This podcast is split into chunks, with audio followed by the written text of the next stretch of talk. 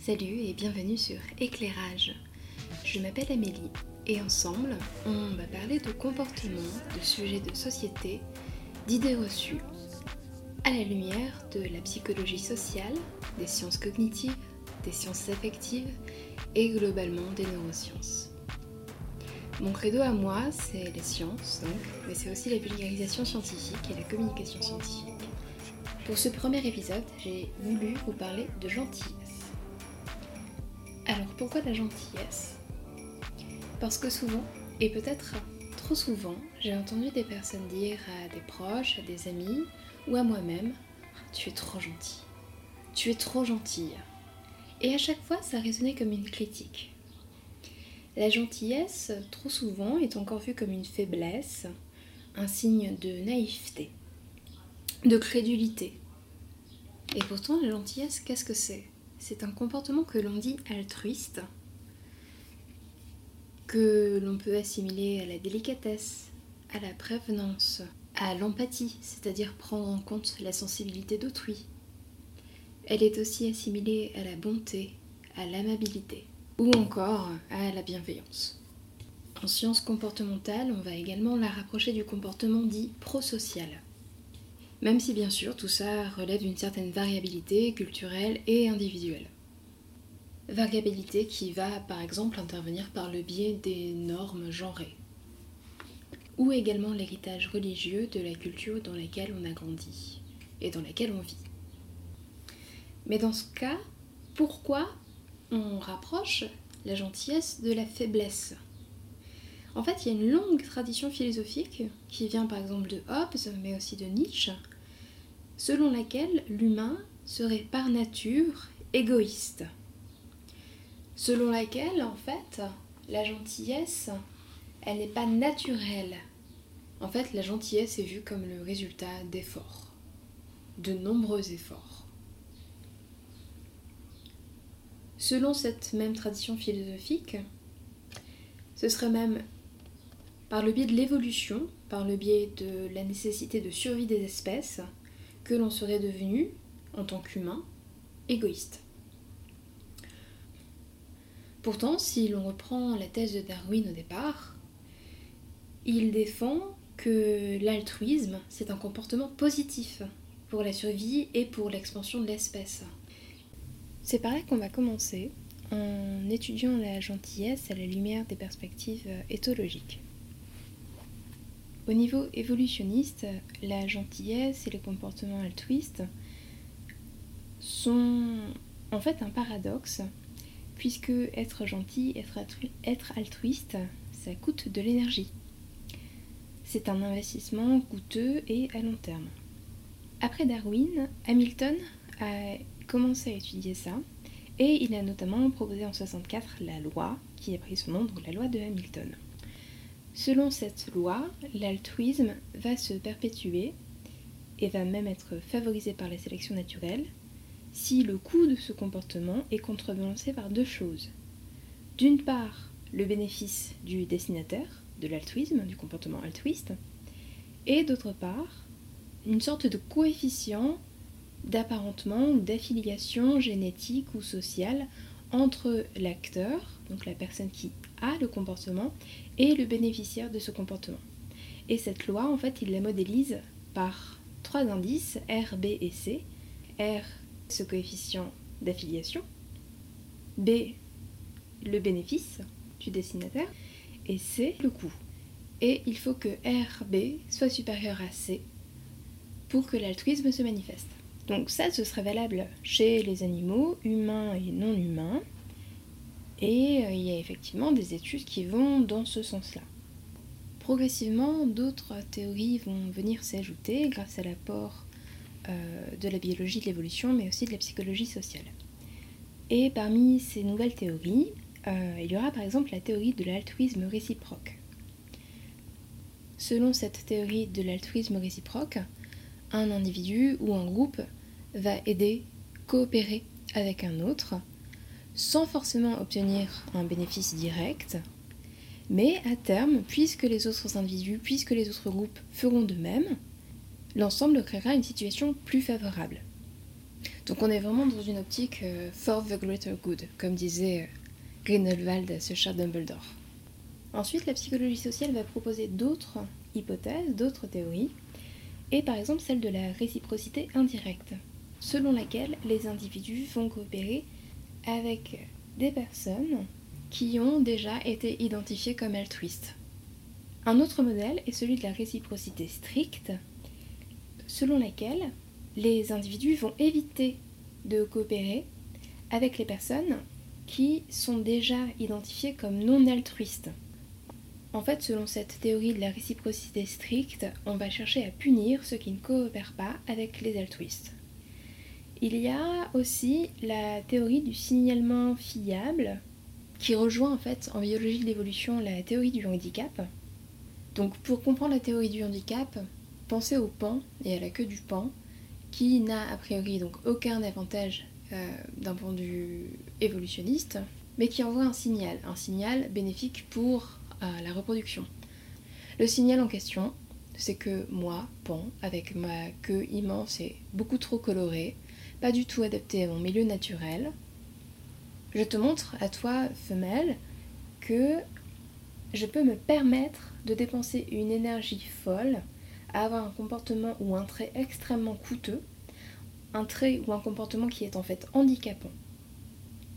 Et donc la psychologie sociale va postuler que en partant de cette théorie du handicap et en arrivant à la théorie du signalement fiable, les individus humains vont choisir, toujours dans une optique euh, de reproduction, ou en tout cas d'affiliation, les individus qui montrent un comportement altruiste coûteux. Plus récemment, en 2006, Brown et Brown vont proposer un modèle pour compléter les théories déjà existantes. Ce qu'il propose, c'est le modèle SIT pour euh, Selective Investment Theory, donc la théorie de l'investissement sélectif. Pour arriver à cette théorie, ils partent de deux postulats. Le premier, c'est que l'altruisme est nécessaire pour la survie, la reproduction et l'expansion de l'espèce. Le second, c'est que l'attachement social, par exemple l'appartenance à un groupe, va venir réguler, contrebalancer le coût généré par le comportement altruiste. Pour arriver à ce modèle, ils se sont aussi basés sur le fonctionnement des hormones, notamment de l'ocytocine et de la vasopressine, dont on aura l'occasion de reparler plus tard.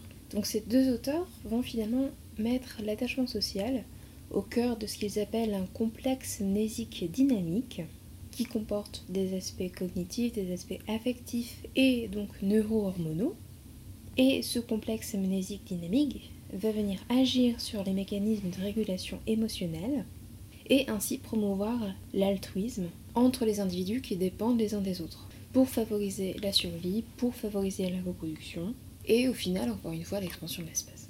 Même s'ils sont tous très intéressants, ces modèles restent quand même insuffisants puisqu'ils ne vont pas expliquer par exemple pourquoi il y a également des comportements altruistes exogroupes.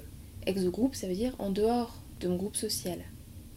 Il n'explique pas non plus pourquoi il peut y avoir des comportements altruistes interespèces. Par exemple, entre un humain et un animal, ou entre un animal et un humain, ou entre des animaux d'espèces différentes. L'expérimentation animale a par exemple montré que des comportements d'aide pouvaient survenir entre des animaux n'appartenant pas au même groupe, entre des animaux qui ne sont pas affiliés. Les chercheurs ont déjà vu par exemple des singes ne se connaissant pas, n'étant pas affiliés, s'aider entre eux pour récupérer des outils ou pour rechercher de la nourriture. Même chose chez les oiseaux. Dans la recherche de nourriture, dans l'échange d'outils pour accéder à de la nourriture, on observe également des comportements d'aide, des comportements altruistes.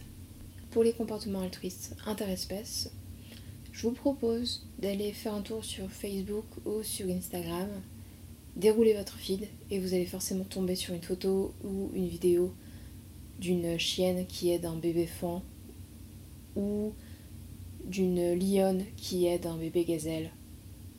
Chez l'humain non plus, ces théories ne vont pas suffire dans leur ensemble pour expliquer tous les comportements altruistes d'un point de vue évolutionniste.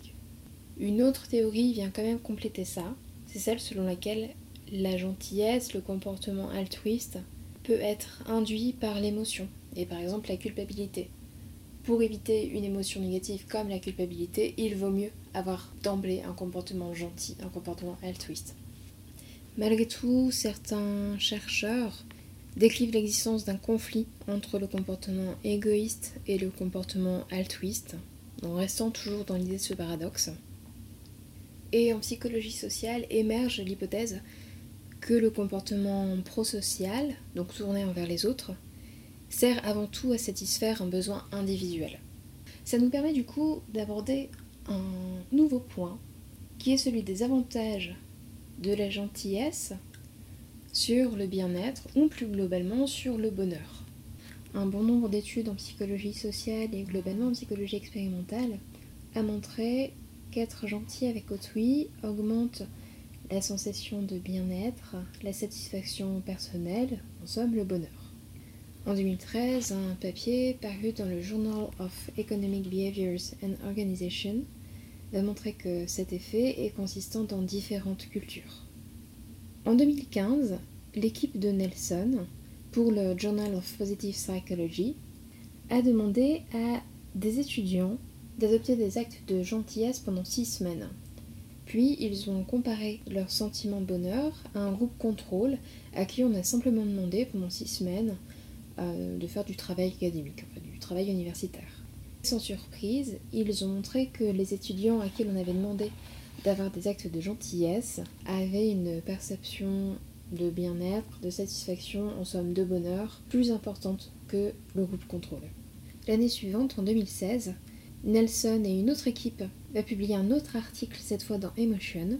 Ils vont cette fois un peu plus loin en comparant plusieurs conditions, à savoir les comportements positifs mais envers soi-même, ça se rapproche un peu du treat yourself, les comportements positifs envers autrui, et les comportements positifs qui ont pour but de rendre le monde meilleur. Ces deux dernières conditions étant référées à des comportements prosociaux. Cette fois, ils demandent à leurs participants de faire, le jour suivant les consignes, trois actions. Pour un premier groupe, trois actions de gentillesse envers une personne ou plusieurs personnes. Dans le deuxième groupe, trois actions de gentillesse pour rendre le monde meilleur. Au troisième groupe, trois actions positives envers soi-même, donc vraiment dans cette idée du treat yourself. Et la quatrième condition est une activité de contrôle. Le résultat montre d'abord que les comportements prosociaux, donc les deux premières conditions dont on a parlé, expérimentent plus d'émotions positives que la condition contrôle et également moins d'émotions négatives. Par contre, ils n'ont pas retrouvé de différence entre le groupe que l'on va appeler Treat Yourself et le groupe contrôle. Le résultat montre aussi que quand l'on demande à quelqu'un d'avoir une activité prosociale, donc c'est-à-dire les deux premières conditions, le bien-être s'améliore plus que dans la condition de Treat Yourself. Deux semaines après le test, ils ne retrouvent plus de différence en termes d'émotions positives, mais il y a par contre un effet persistant sur le bien-être. C'est-à-dire que deux semaines après, les personnes à qui l'on a demandé d'avoir un comportement prosocial ont toujours un niveau de bien-être plus élevé que les autres.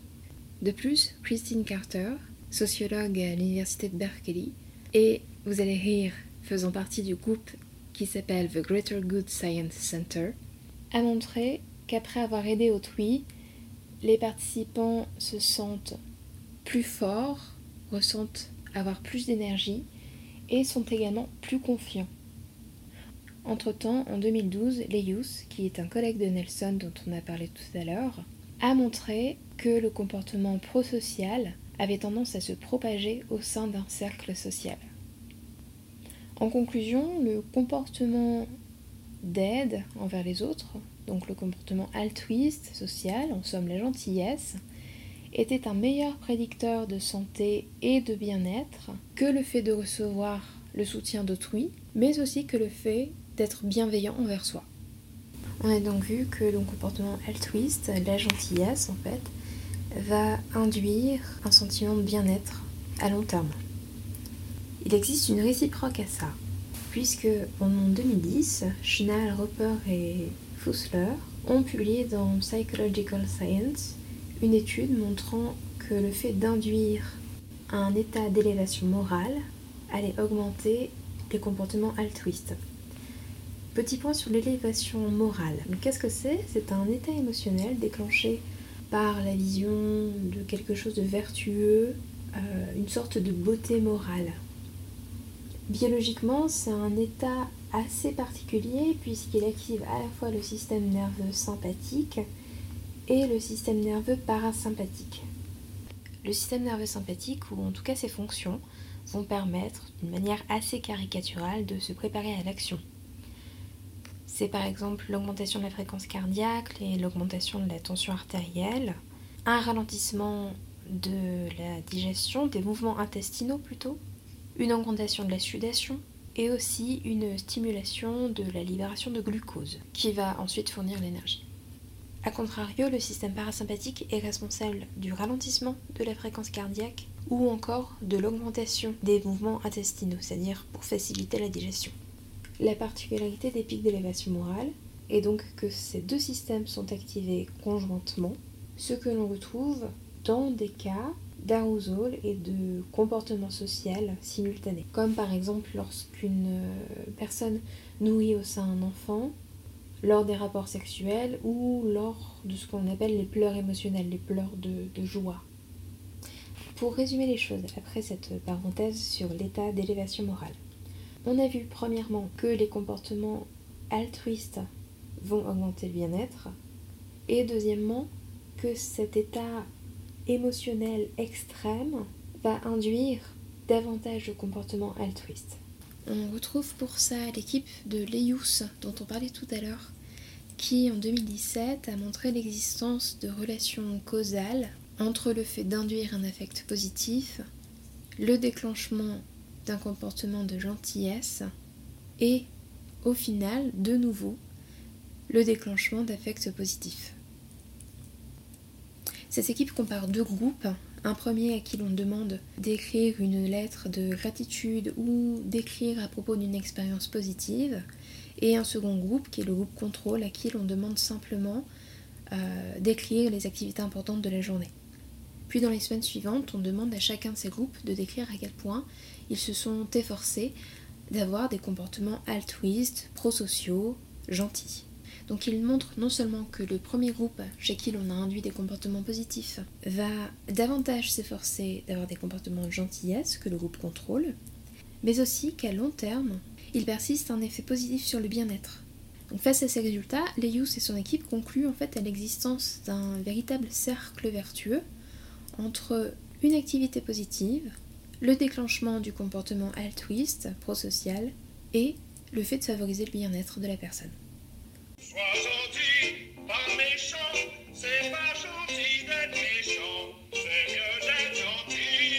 Au niveau biologique, je vous parlais tout à l'heure de vasopressine et de l'ocytocine, la bien connue, la fascinante ocytocine.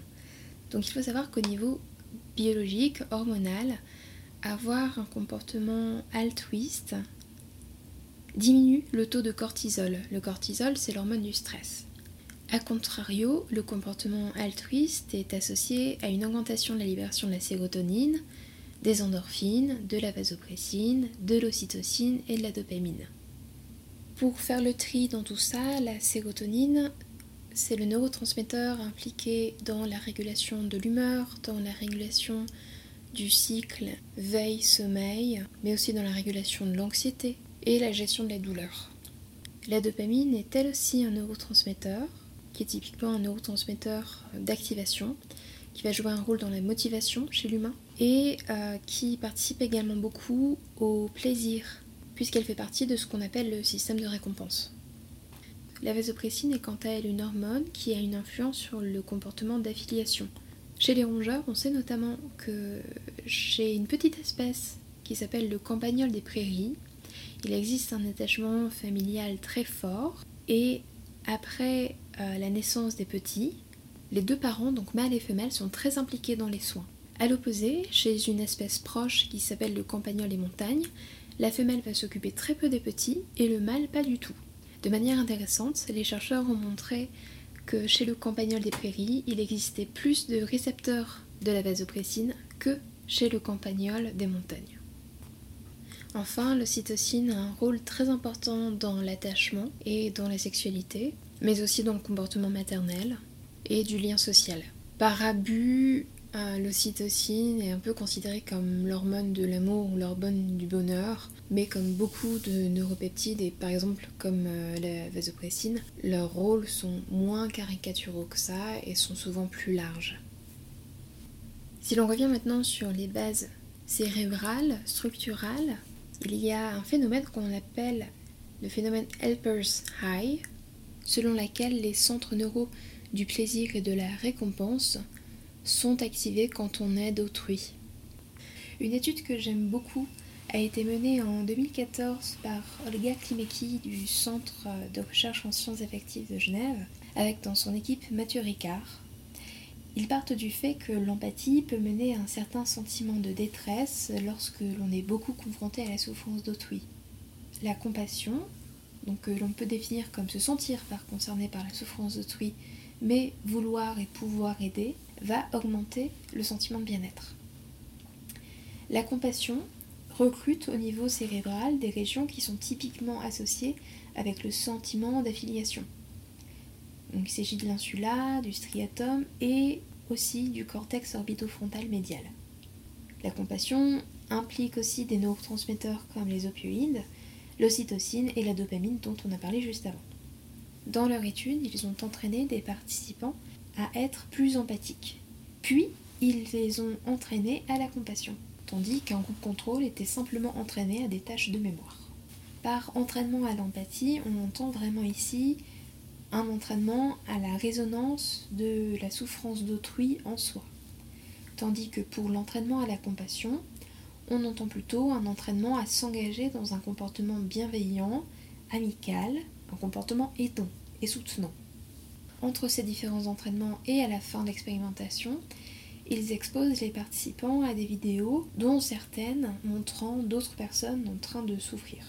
Après l'entraînement à l'empathie, ils montrent une augmentation de la réponse empathique, logique, mais aussi une augmentation des affects négatifs.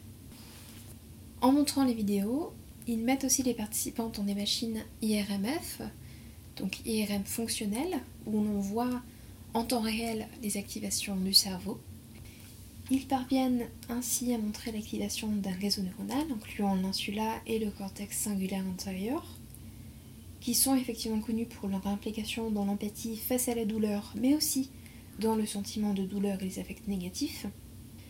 Et ce réseau inclut aussi le gélus temporal, le cortex préfrontal dorsolatéral et les ganglions de la base.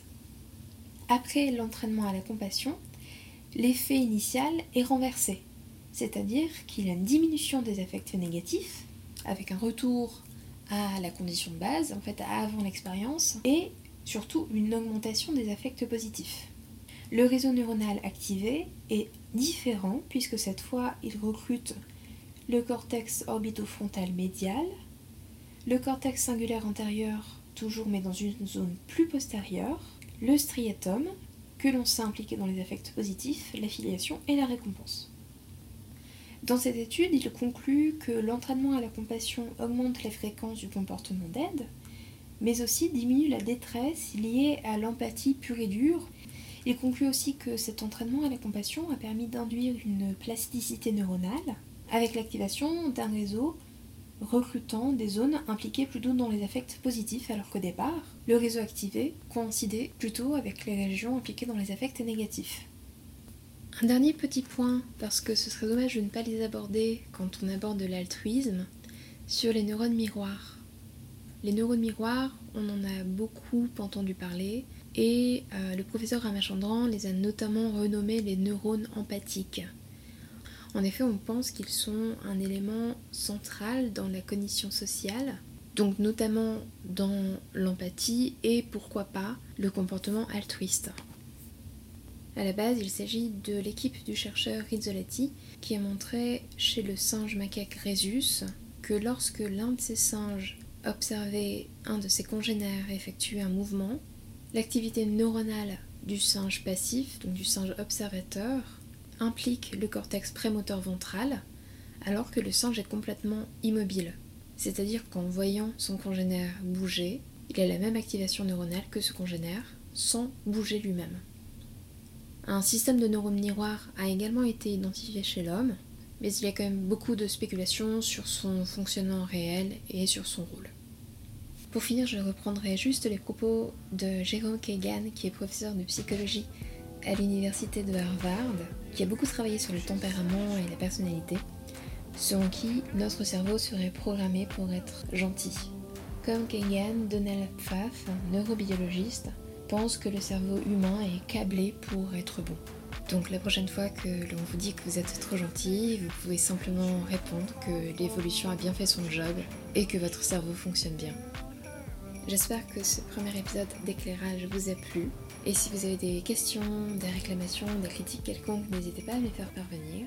Je vous retrouve bientôt pour vous éclairer sur les biais cognitifs et quelque chose dont j'ai très envie de vous parler, les biais de la vulgarisation scientifique.